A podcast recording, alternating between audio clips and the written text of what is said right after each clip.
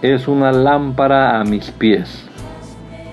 Es la luz que ilumina mi camino.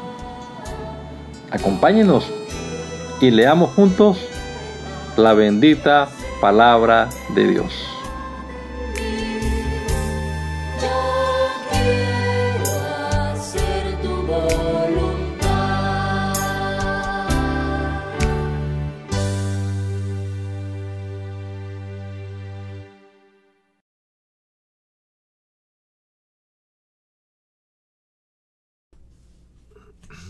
Bendito Dios, te damos muchas gracias en esta hora por la oportunidad que nos da, Señor, de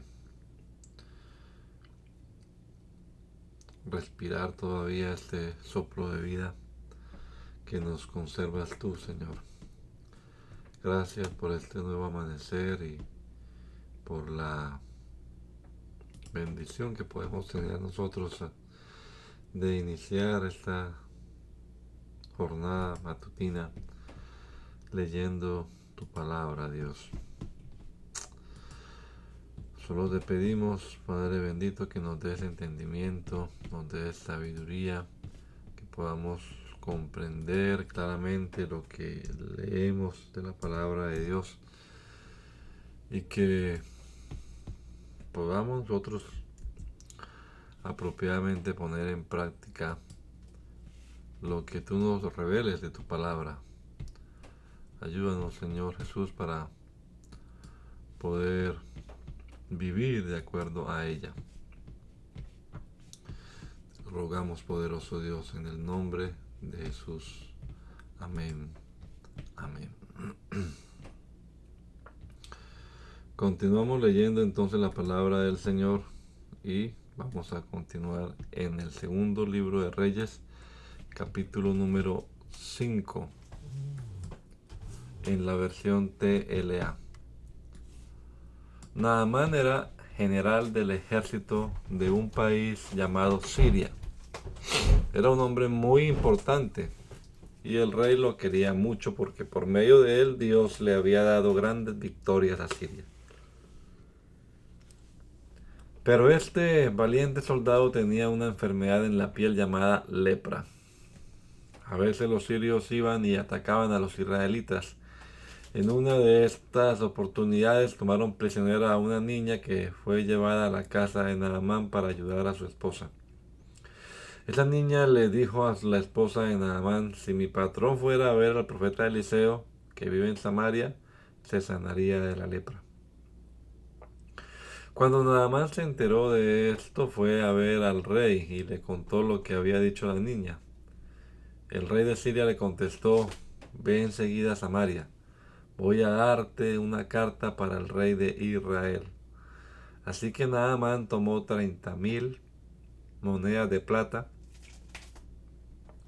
seis mil monedas de oro y diez vestidos.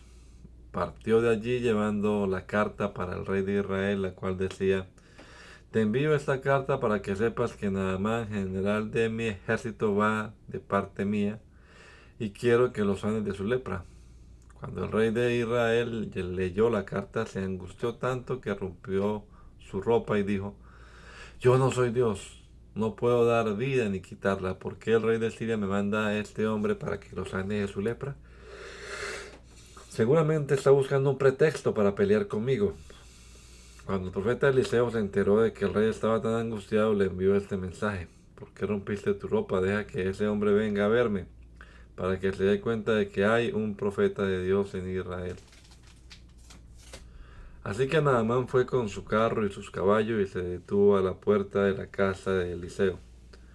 El profeta le envió un mensajero diciendo, Ve y métete siete veces en el río Jordán y te sanarás de la lepra. Naamán se enojó y se fue diciendo, yo pensé que el profeta saldría a recibirme y que oraría a su Dios. Creí que pondría su mano sobre mi cuerpo y que así me sanaría de la lepra. Los ríos Habaná y Farfar que están en Damasco son mejores que los de Israel. ¿No podría bañarme en ellos y sanarme? Así que se fue de allí muy enojado, pero sus sirvientes se acercaron a él y le dijeron, Señor, Si el profeta le hubiera pedido que hiciera alguna cosa difícil, usted la habría hecho. Con más razón debiera hacer, hacerle caso y meterse en el río Jordán para sanarse. Nada más fue y se metió siete veces en el río Jordán, como le había dicho el profeta. Enseguida su piel quedó sana y suave como la de un niño. Luego Naamán y todos sus acompañantes regresaron a ver a Eliseo. Cuando Naamán llegó ante el profeta le dijo, Ahora estoy seguro de que solo en Israel se adora al verdadero Dios. Por favor, acepta un regalo de este servidor. Eliseo le contestó, no voy a aceptar ningún regalo, lo juro por el Dios al que sirvo. Naamán le insistió para que lo aceptara, pero Eliseo no quiso. Entonces Naamán le dijo, permíteme llevar toda la Permíteme llevar toda la tierra que pueda cargar en dos mulas, porque de ahora en adelante voy a ofrecer sacrificios y ofrendas solo a Dios. No se los ofreceré a ningún otro Dios. Solo espero que Dios me perdone cuando mi rey vaya a adorar en el templo de Rimón y, no y yo tenga que acompañarlo. El rey se apoyará sobre mi brazo y tendré que arrodillarme en ese templo. Que Dios me perdone. Eliseo le dijo, vete tranquilo. Nada más se fue. Y cuando ya se había alejado bastante, Geasi, el sirviente de Eliseo, pensó, el profeta Eliseo se ha dejado, ha dejado ir a nada más sin aceptar ningún regalo. Voy a correr detrás de él para conseguir algo, lo juro por Dios. Entonces así siguió a Naamán y cuando éste vio que así corría tras él, se bajó del carro y le preguntó, ¿está todo bien? Y así contestó, sí, todo está bien. Eliseo me envió a decirle que dos profetas jóvenes acaban de llegar de las montañas de Efraín él le ruega que le des tres mil monedas de plata y dos vestidos completos. Naamán dijo, por favor, acepta seis mil monedas de plata. Naamán insistió en que las aceptara y las puso en sus dos bolsos junto con los dos vestidos. Todo esto se lo dio a los dos sirvientes suyos para que acompañaran a así de regreso. Cuando regresaron, llegaron al monte Carmelo donde vivía Eliseo y así tomó los bolsos que llevaban los sirvientes de Naamán y los guardó en la casa. Después se despidió de los hombres. Y así entró en la casa y se presentó delante de Eliseo, quien le preguntó, ¿de dónde vienes, así No he ido a ningún lado, contestó así. Pero Eliseo le dijo, yo sé que Naamán se bajó de su carro para recibirte pues yo estaba allí con mi pensamiento. Este no es el momento de aceptar dinero, ropas, viñedos o huertos de olivos a ovejas, toros ni esclavos. Y como tú aceptaste el regalo de Naamán, su lepra se te pasará a ti y a tu familia para siempre. Cuando Gehazi se separó de Eliseo, ya estaba enfermo de lepra. Su piel quedó pálida como la nieve. Un día los profetas le dijeron a Eliseo, mira, el lugar donde vivimos contigo es demasiado pequeño para nosotros. Déjanos ir al río Jordán. Allí tomaremos troncos y nos haremos una casa. Eliseo les contestó, está bien, vayan. Entonces uno de los profetas le dijo, ven con nosotros, por favor. Él le contestó, está bien, iré. Así que Eliseo los acompañó. Y cuando llegaron al río Jordán, cortaron algunos árboles. Mientras uno de los profetas estaba cortando un tronco, se le cayó el hacha al río entonces le gritó a Eliseo, Maestro, esa hacha no es mía, me la prestaron. Eliseo preguntó, ¿dónde cayó? Cuando le mostró el lugar donde había caído el hacha, Eliseo cortó un palo y lo arrojó allí, haciendo que el hacha flotara, y dijo, sácala. El profeta extendió la mano y tomó el hacha. Cierta vez el rey de Siria que estaba en guerra con Israel reunió a sus oficiales y les indicó en qué lugar planeaba acampar. Pero Eliseo le mandó a decir al rey de Israel dónde iba a acampar el rey de Siria para que no pasara por allí. Así que el rey de Israel envió a su ejército al lugar que le había indicado Eliseo. Y así se salvó en varias oportunidades. El rey de Siria estaba muy confundido por lo que pasaba. Llamó a sus oficiales y les dijo, ¿quién de los nuestros está a favor del rey de Israel? ¿Quién le informa lo que pensamos hacer? Uno de sus oficiales le contestó, Ninguno, majestad. El profeta de Israel, Eliseo, le informa al rey aún lo que usted habla en lo más privado de su habitación. Entonces el rey de Siria ordenó, vayan y averigüen dónde está Eliseo para mandar a capturarlo. Cuando le avisaron al rey que Eliseo estaba en Dotán, envió allí carros, caballos y un gran ejército. Llegaron de noche y rodearon el pueblo. A la mañana siguiente el profeta, el sirviente del profeta, se despertó temprano cuando salió afuera vio un ejército con carros y caballos que rodeaba la ciudad. Le dijo a Eliseo, Maestro, ¿qué vamos a hacer? Eliseo le respondió, no tengan miedo, son más los que están con nosotros que los que están con ellos. Luego Eliseo oró y dijo, Dios, te ruego que ayude a darse cuenta, que lo ayudes a darse cuenta de lo que sucede. Entonces Dios ayudó al sirviente y este vio en la que en la montaña estaba llena de caballos y carros de fuego que rodeaban a Eliseo. Cuando los sirios ya se acercaban para atacar a Eliseo, este oró a Dios diciendo, te ruego que esa gente se quede ciega. Y todos los soldados de Siria se quedaron ciegos, tal como Eliseo le había pedido a Dios. Entonces Eliseo les dijo, este no es el camino, ni esta es la ciudad que ustedes buscan. Síganme, los llevaré a donde está el hombre que buscan. Eliseo los llevó a Samaria. Y tan pronto como entraron allí, Eliseo oró, Dios, devuélveles la vista. Entonces Dios les devolvió la vista. Y ellos se dieron cuenta que estaban en plena ciudad de Samaria. Cuando el rey de Israel vio el ejército de Siria, le preguntó a Eliseo, Señor, ¿los mato? ¿Los mato a todos? Eliseo le contestó, no los mates. No se debe matar a los prisioneros de guerra. Dales pan para comer y agua para beber y déjalo regresar a donde está su jefe. Entonces el rey preparó una gran fiesta para ellos. Después que comieron y bebieron, los despidió. Entonces ellos volvieron a donde estaba su jefe, y a partir de ese día los sirios no molestaron más a los israelitas. Tiempo después, Benadad, rey de Siria, reunió a todo su ejército y rodeó a la ciudad de Samaria para atacarla. Nadie podía entrar ni salir, y los alimentos se acababan. Debido a eso hubo mucha hambre en Samaria, tanta que la cabeza de un burro se vendía en 80 monedas de plata y un cuarto de litro de estiércol de paloma se vendía en cinco mil, en cinco monedas de plata. Un día, cuando el rey de Israel paseaba sobre el muro que rodeaba la ciudad, una mujer le gritó, Majestad, ayúdeme. El rey contestó, si Dios no te ayuda, ¿cómo quieres que te ayude yo? No tengo trigo ni vino para darte. ¿Cuál es tu problema? La mujer respondió, esta mujer me pidió que primero nos comiéramos a mi hijo y que al día siguiente nos comeríamos el suyo. Así que cocinamos a mi hijo y nos lo comimos. Al día siguiente le recordé que debíamos comernos a su hijo, pero ella lo ha escondido. Cuando el rey escuchó lo que dijo la mujer, se enojó tanto que rompió su ropa. Y como estaba sobre el muro, la gente pudo ver que llevaba puesta ropa áspera. El rey dijo, hoy mismo le voy a cortar la cabeza a Eliseo, hijo de Zafat.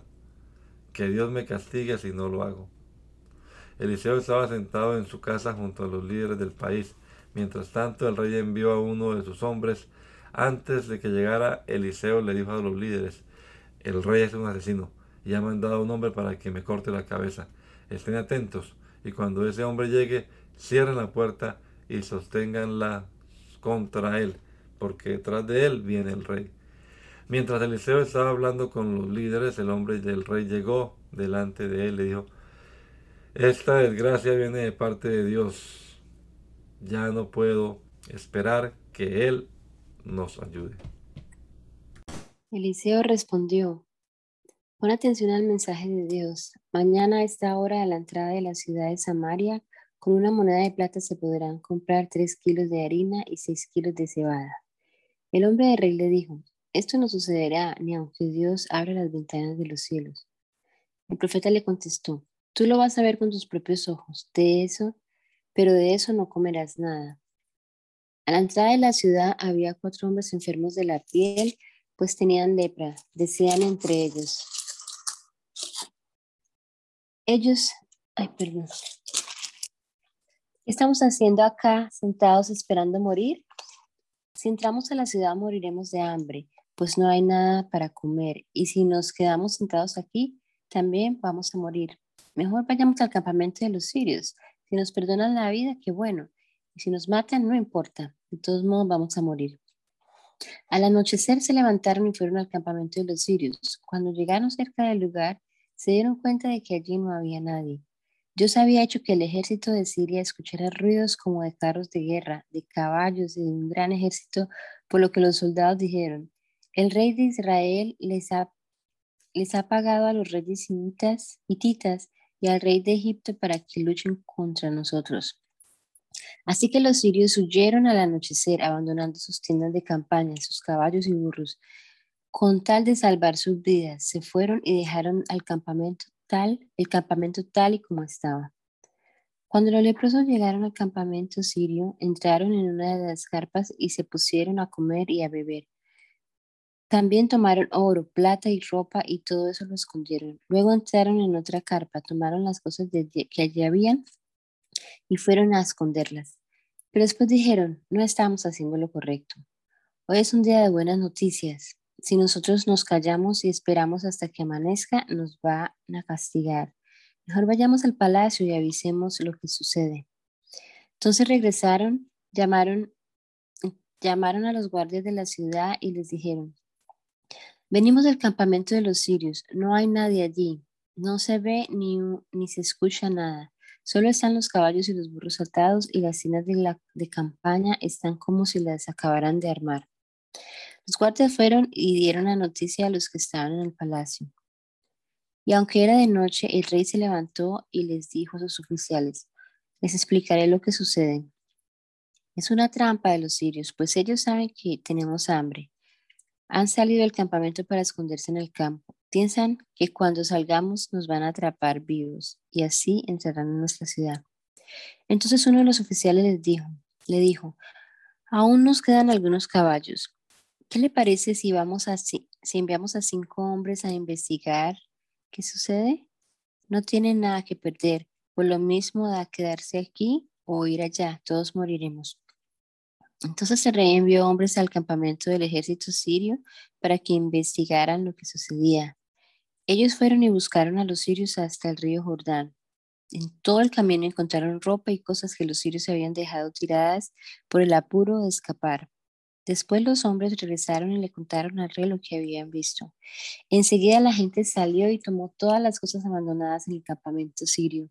Y tal como Dios lo había anunciado, por una moneda de plata se pudieron comprar tres kilos de harina y seis kilos de cebada. El rey le había encargado a su ayudante personal que cuidara la entrada de la ciudad, pero la gente lo atropelló y éste murió. Así se cumplió lo que había dicho el profeta Eliseo cuando el rey fue a verlo. El profeta había anunciado al rey que a la misma hora del día siguiente, a la entrada de la ciudad de Samaria, podrían comprarse por una moneda de plata tres kilos de harina o seis kilos de cebada. Sin embargo, el ayudante personal del rey le había dicho, esto no sucederá ni aunque Dios abra las ventanas de los cielos. Y fue entonces cuando Eliseo le contestó, tú lo vas a ver con tus propios ojos, pero de eso no comerás nada. Y así sucedió, pues la gente lo atropelló a la entrada de la ciudad y murió. Dios había anunciado que todo el país iba a pasar hambre durante siete años. Por eso Eliseo le aconsejó a la madre del niño que resucitó Vete con tu familia a otro lugar. La mujer siguió el consejo del profeta y se fue con su familia a vivir en el país de los filisteos. Allí vivió siete años. Al final de esos siete años abandonó el territorio de los filisteos y se fue a hablar con el rey de Israel para que le devolviera su casa y sus tierras. El rey le había pedido a Geasí, el sirviente del profeta Eliseo, que le contara todas las maravillas que había hecho el profeta. Y en el momento que, en que y así le estaba contando cómo Eliseo había resucitado al hijo de la mujer de Sunem. Esta llegó buscando al rey. Entonces así le dijo, Majestad, aquí está, aquí tiene usted a la madre y al muchacho de quienes le hablaba. El rey le hizo unas preguntas a la mujer y ella le contestó. Después el rey llamó a uno de sus ayudantes y le dijo, devuélvanle a esta mujer todo lo que le pertenecía y todo lo que han producido sus campos desde el momento en que se fue hasta ahora. Tiempo después Eliseo se fue a la ciudad de Damasco. Benadad, el rey de Siria, estaba enfermo. Y cuando le dijeron que el profeta había llegado, le dijo a Asael, toma un regalo y llévaselo al profeta, dile que le pregunte si Dios, a Dios si voy a sanar. Asael fue a buscar a Eliseo y en, en 40 camellos le llevó de regalo lo mejor que había en Damasco. Cuando llegó delante de Eliseo le dijo, Benadad, rey de Siria, te considera como un padre. Me envía para que me diga si él va a sanar de su enfermedad. Eliseo le contestó, ve y dile que sí va a sanar, aunque Dios me hizo saber que muy pronto morirá. Después Eliseo miró fijamente a Sael, hasta que éste se sintió incómodo. El profeta se puso a llorar, y Asael le preguntó, Señor, ¿por qué llora? Eliseo le respondió, porque yo sé todo el mal que vas a causarle a mi pueblo Israel. Vas a quemar sus ciudades amuralladas, acabarás por completo con todos sus habitantes. Asael dijo, ¿por qué me, cree, me crees capaz de algo tan terrible? Yo valgo menos que un perro. Eliseo contestó, ya Dios me hizo saber que tú serás el próximo rey de Siria.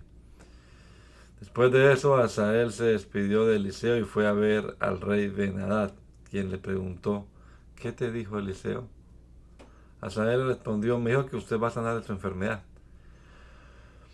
Pero al día siguiente Asael tomó un paño, lo mojó de agua y se lo puso en la cara a Benadad hasta asfixiarlo. Después de eso, Asael se convirtió en el nuevo rey de Siria. Jorán, hijo de Josafat, comenzó a reinar en Judá cuando Jorán hijo de Ahab, tenía cinco años de gobernar en Israel. Jorán, hijo de Josafat, tenía 32 años cuando comenzó a reinar. La capital de su reino fue Jerusalén y su reinado duró ocho años. Jorán obedeció a Dios al igual que los otros reyes de Israel. Desobedeció a Dios, al igual que los otros reyes de Israel y en especial los de la familia de Ahab. Porque se casó con la hija de Ahab, a pesar de eso, Dios no quiso destruir a Judá por amor a David, quien le fue fiel, y a quien Dios le había prometido que su familia siempre reinaría.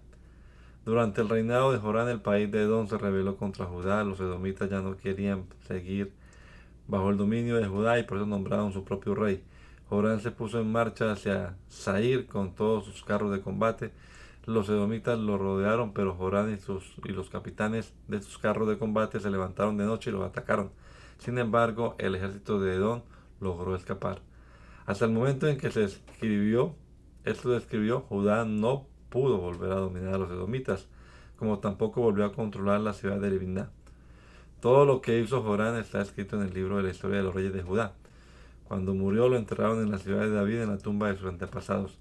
Después su hijo Cosías reinó en su lugar. Ocosías, hijo de Jorán, comenzó a reinar en Judá cuando Jorán, hijo de Acab, ya tenía 12 años de gobernar en Israel. Ocosías tenía 22 años cuando comenzó a reinar. La capital de su reino fue Jerusalén y su reinado duró un año. Su madre se llamaba Atalía y era nieta de Unri, que fue rey en Israel. Ocosías desobedeció a Dios, pues siguió el mal ejemplo de Ahab y su familia, pues eran parientes. Ocosías se unió con Jorán, rey de Ahab, para luchar en Ramón de Galad contra Hazael, rey de Siria. Pero los sirios hirieron a Jorán y éste regresó a Jezreel para que le curaran las heridas. Entonces Ocosías, rey de Judá, fue a Jezreel a visitar a Jorán. Un día el profeta Eliseo llamó a uno de sus discípulos y le dijo, prepárate para ir a Ramón de Galad Toma este frasco de aceite y cuando llegues allá busca a Jehú, el hijo de Josafat, el nieto de Ninsi. Ve a donde está él, sepáralo de sus compañeros y llévalo a otra habitación. Toma el frasco de aceite, derrámalo sobre su cabeza y dile, Dios te elige para ser rey de Israel. Después abre la puerta y escapa, no te detengas. Entonces el joven profeta fue a Ramón de Galaad. Cuando llegó, los jefes del ejército estaban reunidos. El profeta dijo, tengo que decirle algo, mi capitán. Jehú preguntó, ¿a quién de nosotros? El profeta respondió, a usted, mi capitán. Entonces Jehú y el profeta fueron a otra habitación. Allí el joven profeta derramó el aceite sobre la cabeza de Jehú y dijo, el Dios de Israel lo elige a usted para ser el rey de su pueblo. Usted matará a toda la familia del rey Ahad De esa manera les dará este el castigo que se merecen, pues Jezabel ordenó matar a los profetas que le fueron fieles a Dios. Toda la familia de Ahab va a morir. Dios acabará con todos los descendientes de, de ese rey que aún vivan en Israel, ya sean libres o esclavos.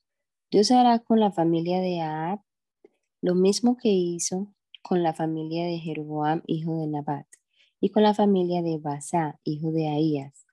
Nadie enterrará a Israel, a Jezabel, pues los perros se comerán su cuerpo en el campo de Jezreel. Después de esto, el profeta abrió la puerta y escapó. Cuando Jehú fue a reunirse con los demás jefes del ejército, eso le preguntaron, ¿qué quería ese loco? ¿Hay algún problema? Jehú le contestó, usted ya lo conoce, solo dice tonterías. Entonces le dijeron, no es cierto, dinos qué quería. Jehú le respondió, me dijo que Dios me eligió para ser rey de Israel.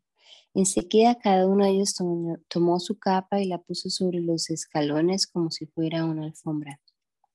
Después tocaron la trompeta y gritaron, ¡Viva el rey Jehú! El rey Joram había ido a la ciudad de Ramón de Galaad para defenderla del ataque de Jezael, rey de Siria. Pero los sirios hirieron a Joram en la batalla y éste tuvo que regresar a la ciudad de Jezreel para curarse. Ocasías, rey de Judá, se enteró de lo sucedido y fue a visitarlo. Mientras tanto, Jehú hacía planes para matar a Joram. Así que les dijo a sus compañeros, si ustedes de verdad quieren que yo sea rey, no permitan que nadie vaya a Jezreel a visitarle a Joram de mis planes. Eh, no permitan que nadie vaya a Jezreel a avisarle a Joram de mis planes. Entonces Jehú subió a su carro de combate y se fue a Jezreel. Cuando el guardia que estaba en la torre vio a Jehú y a la gente que lo acompañaba, dijo, Viene gente. Joram ordenó, que vaya un soldado a preguntarle si vienen en son de paz. Entonces uno de los soldados tomó un caballo y fue a encontrarse con Jehú y le dijo, el rey quiere saber a qué vienen. Jehú le contestó, ¿a ti qué te importa? Ponte detrás de mí. El hombre que estaba observando en la torre avisó, el jinete llegó hasta donde estaba, pero no regresa. Entonces el rey envió a otro jinete. Cuando éste llegó a donde, a donde se encontraba Jehú y su gente, les dijo, el rey quiere saber si vienen en son de paz. Jehú le contestó, ¿a ti qué te importa? Ponte detrás de mí. El hombre de la torre dijo de nuevo, el otro jinete llegó también, pero no regresa. Por la manera de conducir Parece que se trata de Jehú, pues viene muy rápido. Joram entonces ordenó, preparen mi carro de combate. Ellos prepararon el carro y después Joram y Ocasías salieron en busca de Jehú. Lo encontraron en el campo de Nabot en Jezreel. Cuando Joram vio a Jehú le dijo, ¿vienes como amigo? Jehú contestó, ¿cómo puedo ser amigo tuyo si tu madre sigue adorando a los ídolos y haciendo brujerías? Joram se dio vuelta y escapó mientras le gritaba Ocasías, es una traición, Ocasías, es una traición. Jehú estiró su arco con todas sus fuerzas y le disparó una flecha a Joram. La flecha le entró por la espalda y le atravesó el corazón. Joram cayó muerto en su carro. Entonces Jehú le dijo a su sirviente Bidkar, levanta el cuerpo de Joram y llévalo al campo de Nabot en Jezreel. Recuerdo que cuando tú y yo matábamos, manejábamos, perdón, manejábamos los carros de combate del rey Ahab, Dios dijo en contra de él, ayer vi cómo mataron a Nabot y a sus hijos. Te aseguro que en ese mismo lugar voy a darte el castigo que mereces. Por lo tanto, levántalo y arrójalo en el campo de Nabot. Así se cumplirá lo que Dios había anunciado. Cuando el rey de Judá vio lo que había pasado, escapó hacia Bet Hagan, pero Jehú lo persiguió y le ordenó a sus soldados, mátenlo a él también. Ocasías iba en su carro subiendo por Gut cerca de Ibleam cuando fue herido por los soldados de Jehú. Sin embargo, Ocasías pudo escapar, Ocasías pudo escapar a Megiddo, donde murió a causa de la herida. Sus sirvientes lo llevaron a Jerusalén en un carro y lo enterraron en la ciudad de David en la tumba de sus antepasados. Ocasías había comenzado a reinar sobre Judá cuando Joram tenía 11 años de reinar en Israel. Después Jehú fue a Jezreel y cuando Jezabel se enteró, se pintó los ojos, se adornó el cabello y se asomó por la ventana. Cuando Jehú llegó a la entrada de la ciudad, Jezabel le dijo, ¿Cómo estás? Eres como Simri, un asesino de tu rey. Jehú miró hacia la ventana y preguntó, ¿Quién está de mi parte? ¿Quién? Dos o tres oficiales del palacio se asomaron para verlo. Jehú les dijo, échenla abajo. Entonces ellos la arrojaron por la ventana. Su sangre salpicó la pared a los, y a los caballos, los cuales pisotearon su cuerpo. Después Jehú fue a comer y beber y al terminar ordenó, ocúpense del cadáver de esta maldita mujer, entiérrenla, porque era hija de un rey. Pero cuando fueron a sepultarla, solo encontraron los huesos de su cabeza y sus pies y las palmas de sus manos. Cuando regresaron y se lo contaron a, a Jehú, él dijo, sucedió tal como lo había anunciado Dios por medio de su servidor Elías, el de Tisbe. Él dijo que los perros se comerían el cuerpo de Jezabel en el campo de Jezreel. También dijo que su cadáver sería como estiércol de animal sobre la tierra de Jezreel, para que nadie pudiera decir que allí están los restos de Jezabel. Ahab tenía setenta hijos que vivían en Samaria. Por eso Jehú mandó cartas a los gobernantes de la ciudad, a los líderes del pueblo y a los maestros de los hijos de, Ahab. En las cartas les decía, la ciudad de Samaria está bien protegida, tiene murallas, armas, caballos y carros de combate. Yo sé que los hijos de Ahab viven con ustedes, así que en cuanto reciban esta carta, elijan al mejor y más capacitado de ellos para que reine en lugar de su padre. Después de eso, prepárense para defender a la familia de su rey. Al recibir la carta, ellos sintieron mucho miedo y dijeron, si dos reyes no pudieron vencer a Jehú, tampoco nosotros vamos a poder resistir. Entonces le respondieron, nosotros te serviremos a ti y haremos lo que nos ordenes, pero de ninguna manera nombraremos un rey, haz lo que te parezca mejor. Entonces Jehú le respondió otra carta en la que les decía, si ustedes en verdad están de mi parte, córtenles la cabeza a los hijos de, Ara, de Ahab y mañana a esta misma hora vengan de Jezreel y traigan las cabezas. Los 70 hijos de Ahab estaban con, con los líderes de la ciudad, quienes los habían criado. Cuando estos hombres recibieron la carta, tomaron a los 70 muchachos y los mataron. Después echaron sus cabezas en unas canastas y se las enviaron a Jehú, a la ciudad de Jezreel. Un mensajero fue a avisarle a Jehú que habían traído las cabezas de los hijos de Ahab.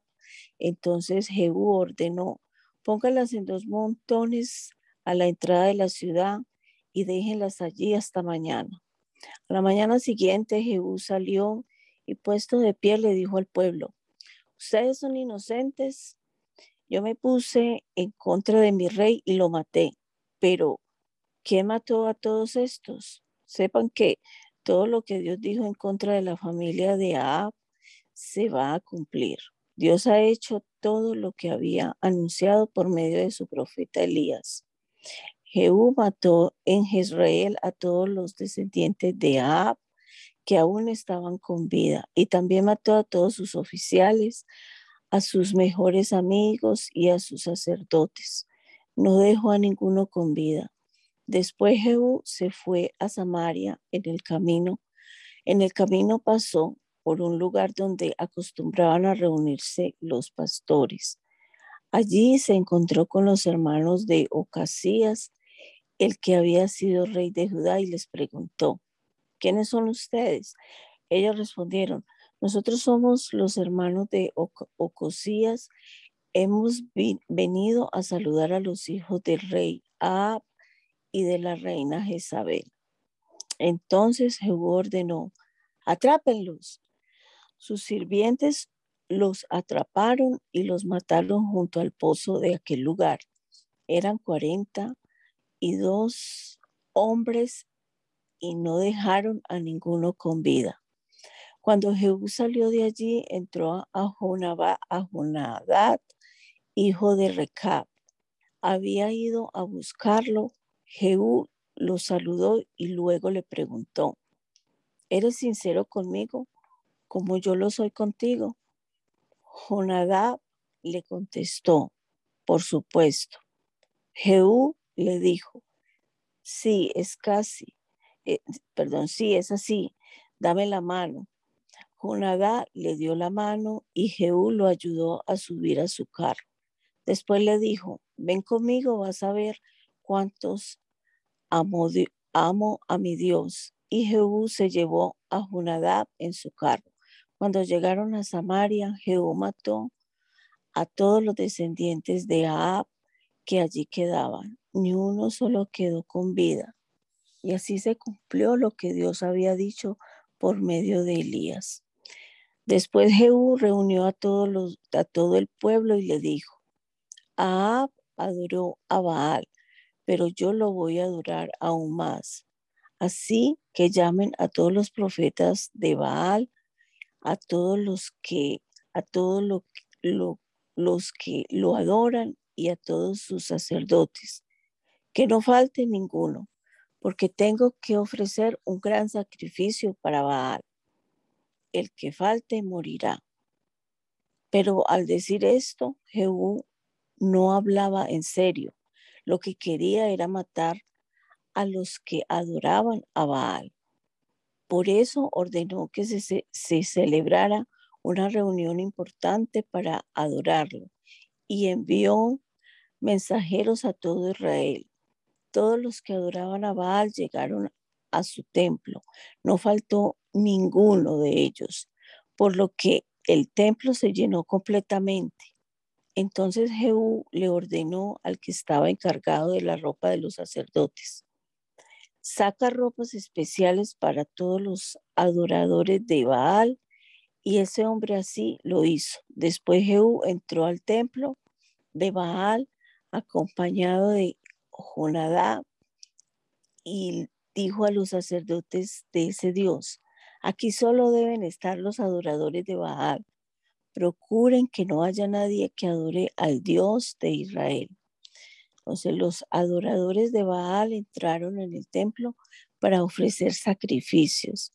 Mientras tanto, Jehú puso afuera a ochenta hombres y, y les dijo, si alguno de ustedes deja escapar a uno solo de los adoradores de Baal, lo pagará con su propia vida.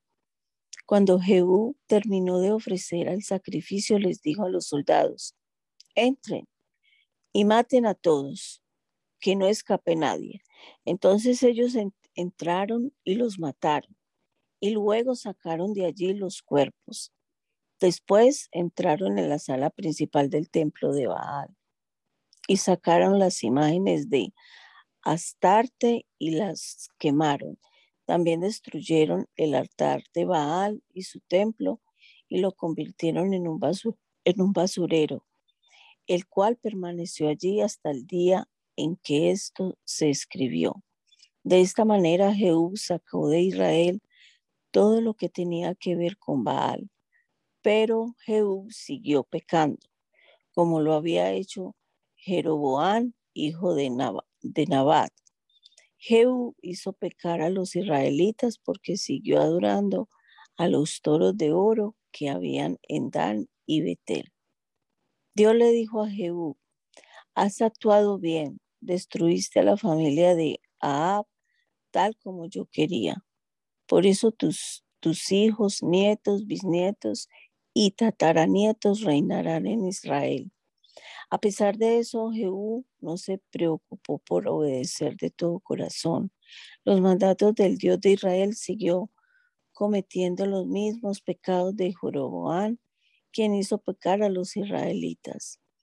Por aquel tiempo Dios comenzó a hacer más pequeño el territorio israelita.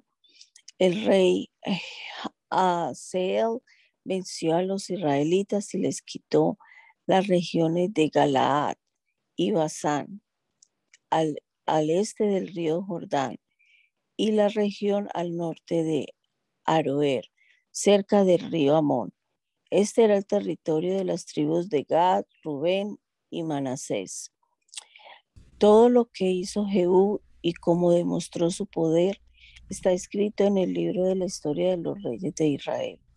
Jehú reinó sobre Israel 28 años. Vivió en la ciudad de Samaria y cuando murió lo enterraron allí. Su hijo Joacás reinó en su lugar. Cuando Atalía, la madre de Ocosías, se enteró de que su hijo había muerto, ordenó matar a toda la familia del rey.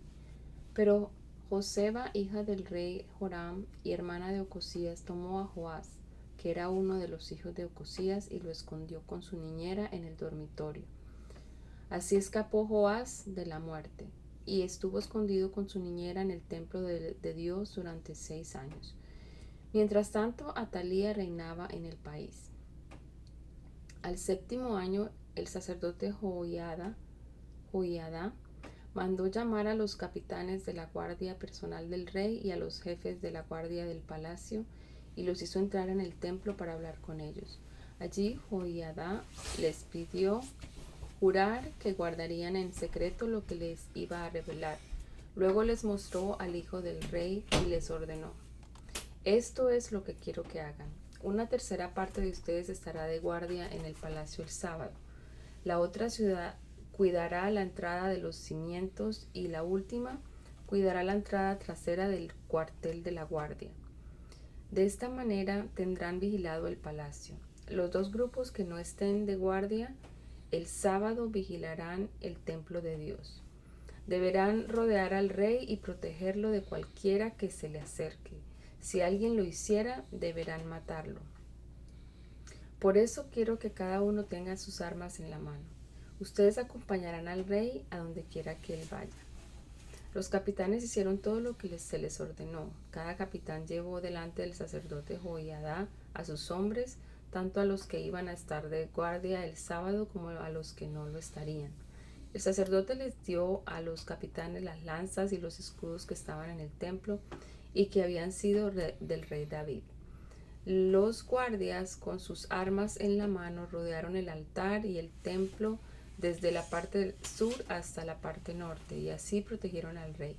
Entonces Joiada sacó a Joás, le puso la corona y le dio un documento con instrucciones para gobernar. Después le derramó aceite en la cabeza y así lo nombró rey. Todos aplaudieron y gritaron Viva el rey. Cuando Atalía escuchó el alboroto que hacían los guardias y la gente fue al templo. Allí vio a Joás de pie al lado de la columna del templo, como era la costumbre al nombrarse un rey. Junto a él estaban los capitanes y los músicos. La gente llena de alegría tocaba las trompetas. Entonces Atalía rompió su ropa y gritó, traición, traición.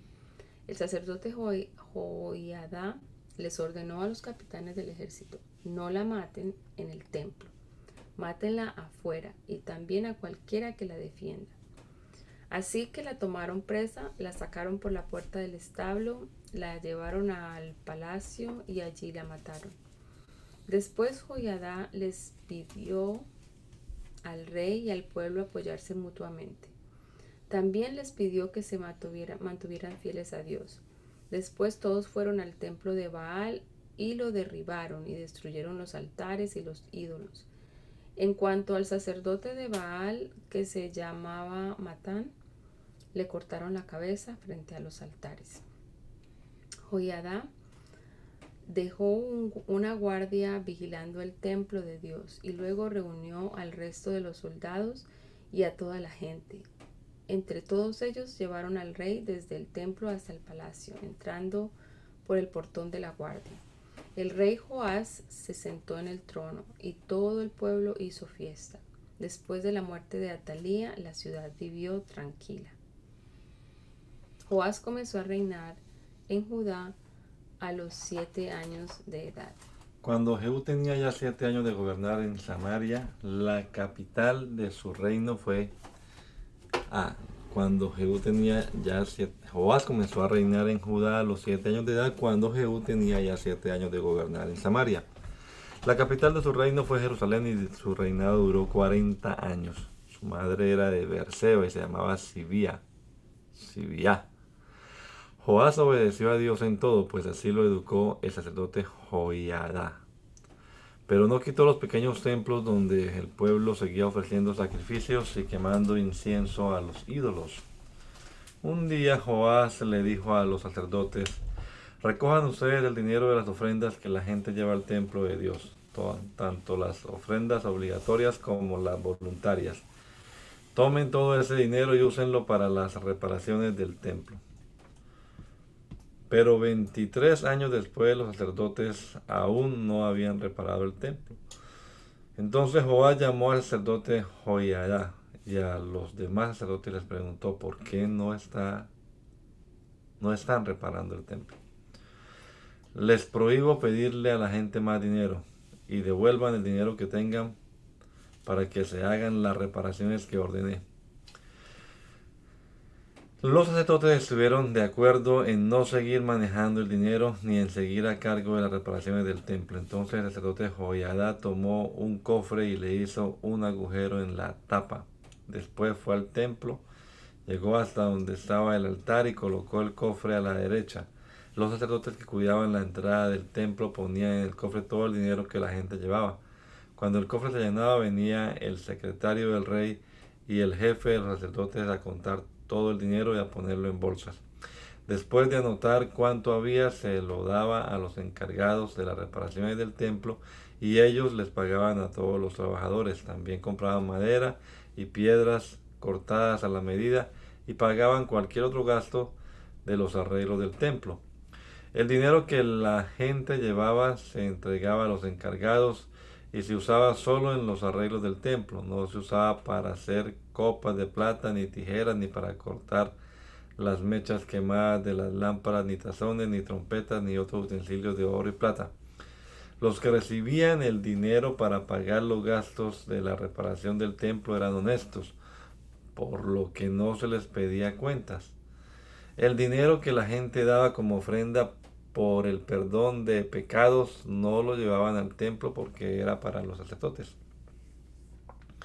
En aquel tiempo Asael, rey de Siria, atacó la ciudad filistea de Gad y se apoderó de ella. De allí partió hacia la ciudad de Jerusalén con el fin de atacarla. Entonces Joás, rey de Judá, tomó todos los objetos que sus antepasados Josafat, Jorán o Cosías habían dado para el templo también tomó los objetos que él mismo había dedicado a Dios y todo el oro que encontró en los tesoros del templo de Dios y en el palacio. Luego envió eso a Asael, quien al recibirlo suspendió el ataque a Jerusalén. Todo lo que hizo Joás está escrito en el libro de las historias de los reyes de Judá. Un día los oficiales de Joás se pusieron en contra de él y lo mataron en el edificio construido sobre el relleno al este de la ciudad, cerca del camino a Silá. Los oficiales que lo asesinaron fueron, fueron Josacar, hijo de Simá, y Josabat, hijo de Somer. Después lo enterraron en la tumba de sus antepasados en la ciudad de David. Su hijo Amasías reinó en su lugar. Joacás, hijo de Jehú, comenzó a reinar sobre Israel cuando Joás, hijo de Ocosías, ya tenía 23 años de gobernar en Judá. La capital de su reino fue Samaria y su reinado duró 17 años. Joacás desobedeció a Dios y cometió los mismos pecados que Jeroboán, quien hizo que los israelitas pecaran y nunca se arrepintió de hacerlo. Por eso Dios se enojó y permitió que Asael, rey de Siria, y su hijo Ben-Hadad vencieran a Israel en varias oportunidades. Asael destruyó el ejército de Joacás y solo le dejó 50 jinetes, 10 carros de combate y 10 mil soldados de infantería. Preocupado por esto, Joacás oró a Dios, pues Hazael estaba haciendo sufrir mucho a los israelitas. En respuesta a su oración, Dios envió un hombre que lo libró del poder de los sirios y así volvió a reinar la paz en los hogares israelitas. A pesar de esto, los israelitas no dejaron de cometer los mismos pecados que habían cometido los descendientes de Jeroboam, quien había hecho pecar a Israel. Al contrario, continuaron pecando y no quitaron de Samaria la imagen de la diosa Astarte. Todo lo que hizo Joacás y cómo demostró su poder está escrito en el libro de la historia de los reyes de Israel. Cuando Joacás murió, lo, enterraron en Samaria. Su hijo Joás reinó en su lugar. Joás, hijo de Joacás, comenzó a reinar sobre Israel cuando el rey de Judá, que también se llamaba Joás, tenía ya treinta y siete años de gobernar. La capital de su reino fue Samaria y su reinado duró 16 años. Joás desobedeció a Dios y cometió los mismos pecados que Jeroboam había cometido, con los cuales hizo pecar a los israelitas. Todo lo que hizo Joás y el poder con que luchó contra Amasías, rey de Judá, está escrito en el libro de la historia de los reyes de Israel. Cuando Joás murió, lo enterraron en Samaria, en la tumba de los reyes de Israel. Su hijo Jeroboam reinó en su lugar. Eliseo se puso eh, tan enfermo que estaba a punto de morir. Joás, rey de Israel, fue a verlo y lloró por él, por él diciendo, mi señor, mi señor, fuiste más importante para Israel que los carros de combate y los soldados de caballería. Eliseo le dijo, toma un arco y algunas flechas. El rey así lo hizo y Eliseo le dijo, prepara el, el arco para disparar. Él lo preparó, entonces Eliseo puso sus manos sobre las de Joás y le ordenó, abre la ventana que da al este. El rey la abrió y Eliseo le dijo, dispara. El rey disparó la flecha y Eliseo exclamó, esa flecha es una señal de Dios. Él te dará la victoria sobre Siria. Lucharás contra los sirios en Afe y los vencerás por completo. Después Eliseo le dijo al rey, toma las flechas. El rey las tomó y Eliseo le dijo, golpea el piso con las flechas. El rey golpeó el piso tres veces y se detuvo. Entonces el profeta se enojó con él y le dijo, tendrías que haber golpeado el piso cinco o seis veces. Si lo hubieras hecho así, habrías podido vencer a Siria de una vez por todas, pero ahora solo vas a derrotarla tres veces. Después de esto, Eliseo murió y lo enterraron. Tiempo después, en cierta ocasión, unos israelitas estaban enterrando a un hombre y de repente fueron atacados por un grupo de bandidos moabitas que todas las primaveras atacaban el país de Israel. Así que para huir rápidamente, los israelitas arrojaron al muerto en la tumba de Eliseo. En cuanto el cuerpo tocó los huesos de Eliseo, el muerto volvió a vivir y se puso de pie. Asael, rey de Siria, había hecho sufrir a Israel durante todo el reinado de Joacás, pero Dios demostró su amor por los israelitas y los ayudó, pues había hecho un pacto con Abraham, Isaac y Jacob. Por eso no destruyó a Israel por completo y hasta el momento en que esto se escribió, Dios siguió protegiendo a los israelitas. Cuando murió Asael su hijo, Ben Adad reinó en su lugar. Entonces Joá, rey de Israel, se enfermó en Ben Adad en tres batallas y en todas lo derrotó. Así recuperó las ciudades de Asael, le había quitado en la guerra de Joacás su padre. Amasías comenzó a reinar en Judá a los 25 años, cuando Joás tenía ya dos años de gobernar en Israel. La capital de su reino fue Jerusalén y su reinado duró 29 años. Su madre, que era de esa ciudad, se llamaba Joadán. Amasías obedeció a Dios en todo, aunque no fue tan bueno como, sus antepasados, como su antepasado David. Amasías, al igual que su padre Joás, no quitó los pequeños templos donde el pueblo seguía quemando incienso y ofreciendo sacrificios a los dioses. Cuando Amasías creyó que tenía el control del país, mató a todos los oficiales que habían asesinado a su padre. Sin embargo, no mató a los hijos de los asesinos, pues en la ley de Dios que Dios le dio a Moisés dice, Nadie debe ser castigado por un crimen que no ha cometido. Los padres no deben morir por culpa de sus hijos y los hijos no deben morir por culpa de sus padres. Amasías mató a diez mil edomitas en el valle de, la Sal y conquistó la ciudad de Selah, a la cual le cambió el nombre por el de Joctel, y este ha sido su nombre hasta el día en que esto se escribió. Un día Masías le envió un mensajero a Joás, rey de Israel, en el que le declaraba la guerra. Joás le contestó a Masías. Una vez un pequeño arbusto le mandó a decir a un gran árbol, dale tu hija a mi hijo para que sea su esposa. Pero una fiera del Líbano pasó y aplastó al arbusto. No hay duda de que has vencido a Edom y eso hace que te sientas orgulloso. Mejor alégrate en tu triunfo y quédate tranquilo en tu casa. No provoques un desastre ni para ti ni para Judá. Sin embargo, Amasías no hizo caso y se fue a luchar contra Joás. La batalla tuvo lugar en bet que está en el territorio de Judá. Los soldados de Joás derrotaron a los Amasías, a los de Amasías, quienes huyeron a sus casas.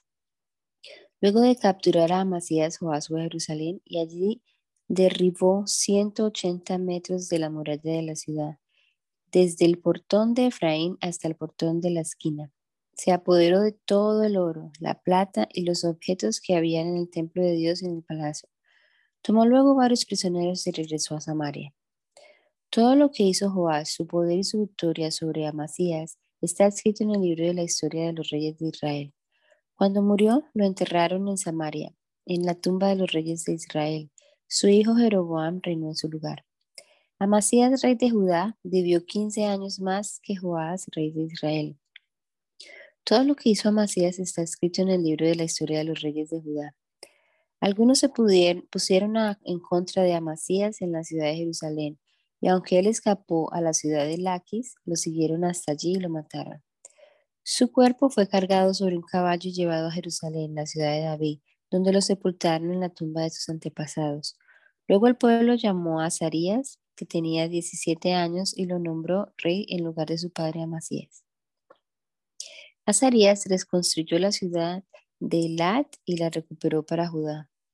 Jeroboam, hijo de Joás, comenzó a reinar en Israel cuando Amasías tenía ya 15 años de gobernar en Judá.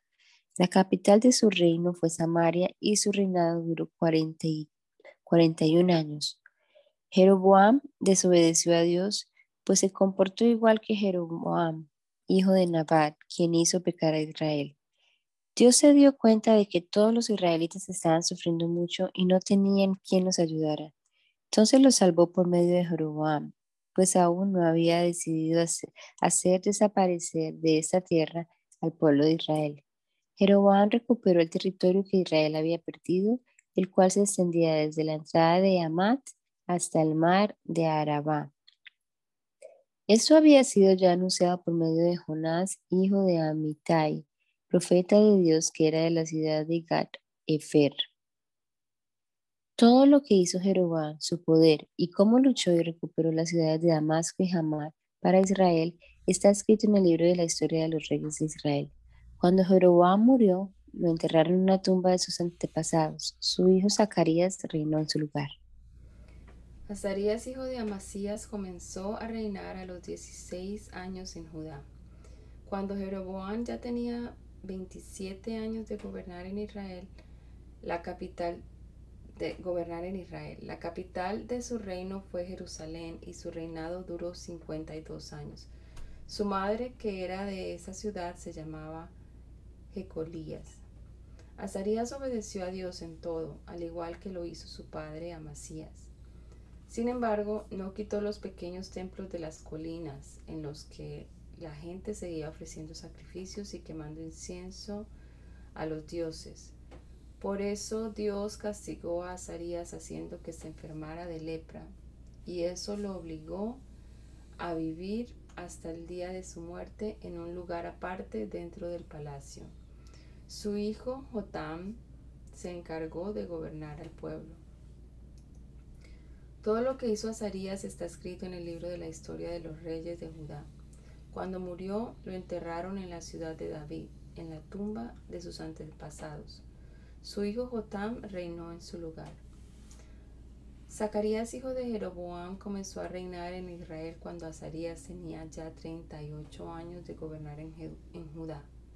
La capital de su reino fue Samaria, y su reinado solo duró seis meses.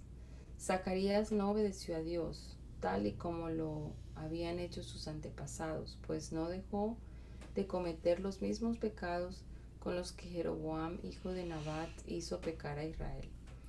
Salum, hijo de Jabez, se puso en contra de Zacarías y lo atacó en Ibleam, donde lo mató, y luego reinó en su lugar. Todo lo que hizo Zacarías está escrito en el libro de la historia de los reyes de Israel. Así que así se cumplió lo que Dios le había prometido a Jehú. Tus hijos, nietos, bisnietos y tataranietos reinarán en Israel. Salum, hijo de Jabez, comenzó a reinar cuando Osías tenía ya 39 años de gobernar en Judá. La capital de su reino fue Samaria, y su reinado duró solo un mes, pues Menahem, hijo de Gabi, vino desde Tirsa atacó a Salum y lo mató. Así fue como Menahem se convirtió en rey de Israel. Todo lo que hizo Salum y su rebelión en contra de Zacarías está escrito en el libro de la historia de los reyes de Israel. En ese tiempo, Menahem atacó a la ciudad de Tifsa y desde Tirsa se apoderó de todo lo que había en ella y sus alrededores. También mató a todos sus habitantes, incluyendo a las mujeres embarazadas, porque no quisieron que fuera su rey. Menahem, hijo de Gadí, comenzó a reinar sobre Israel cuando Azarías tenía ya 39 años de gobernar en Judá. La capital de su reino fue Samaria, y su reinado duró 10 años. Menahem no obedeció a Dios pues nunca dejó de cometer los mismos pecados con los que Jeroboam, hijo de Nabat, hizo pecar a Israel. En ese tiempo, Tiglat Pileser, rey de Asiria, invadió el país.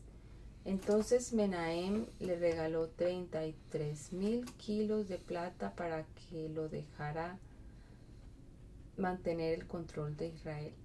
Para conseguir la plata, Menahem obligó a todos los ricos a pagar un impuesto de más de medio kilo de plata cada uno. Entonces Tiglat Pileser se regresó a su país. Todo lo, que hizo Menahem está escrito en el libro de la historia de los reyes de Israel. Cuando murió su hijo Pecaías reinó en su lugar.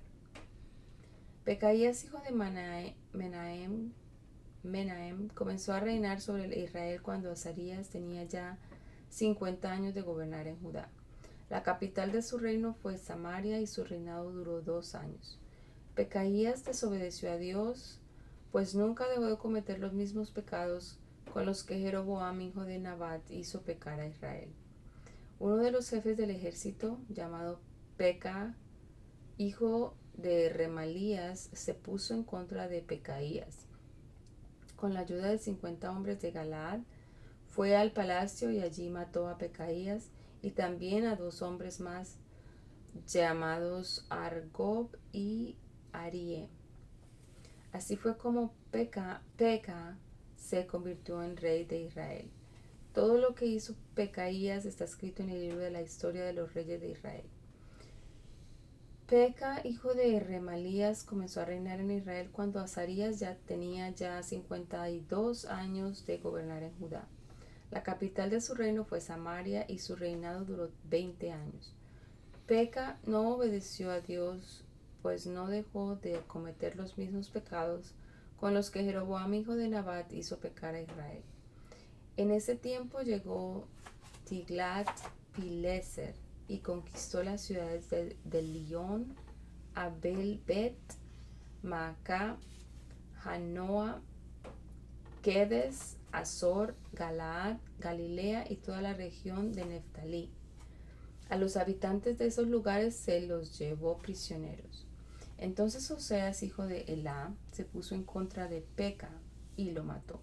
Así fue como Oseas se convirtió en rey de Israel cuando Jotam, hijo de Osías, tenía ya 20 años de gobernar en Judá. Todo lo que hizo Peca está escrito en el libro de la historia de los reyes de Israel. Jotam, hijo de Osías, comenzó a reinar en Judá a los 25 años, cuando Peca tenía ya dos años de gobernar en Israel. La capital de su reino fue Jerusalén y su reinado duró 16 años. Su madre se llamaba Jerusá, hija de Sadoc. Jotam obedeció a Dios tal como lo había hecho su, padre Osías. Jotam construyó el portón superior del templo de Dios. Sin embargo, no quitó los pequeños templos de las colinas, en los que la gente seguía ofreciendo sacrificios y quemando incienso a los dioses. Todo lo que hizo Jotam está escrito en el libro de la historia de los reyes de Judá. Por ese tiempo, Dios comenzó a enviar a Rezim, rey de Siria, y a Peca, rey de Israel, a luchar contra Judá. Cuando Jotam murió, lo enterraron en la ciudad de David, en la tumba de sus antepasados.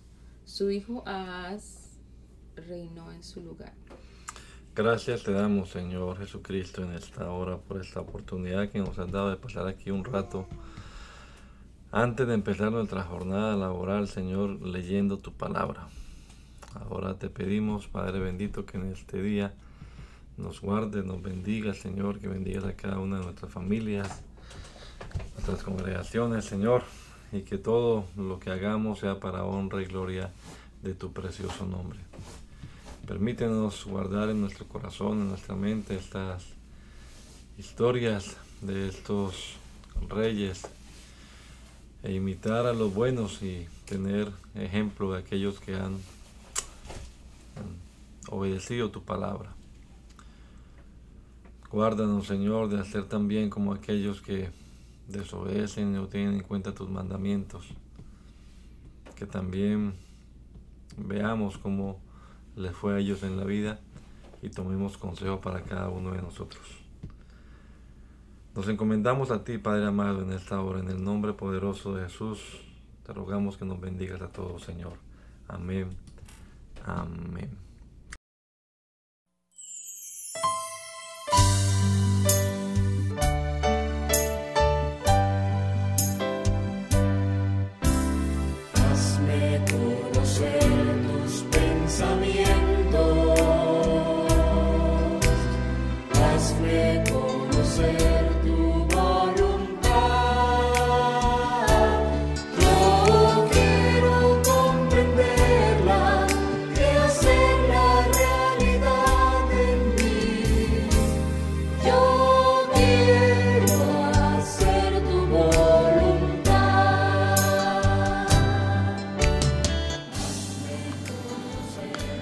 El mandamiento es lámpara y la enseñanza es luz. Y las reprensiones son el camino de la vida. Espero que esta lectura de la palabra de Dios haya sido de edificación para su vida y la de su familia. Gracia y paz.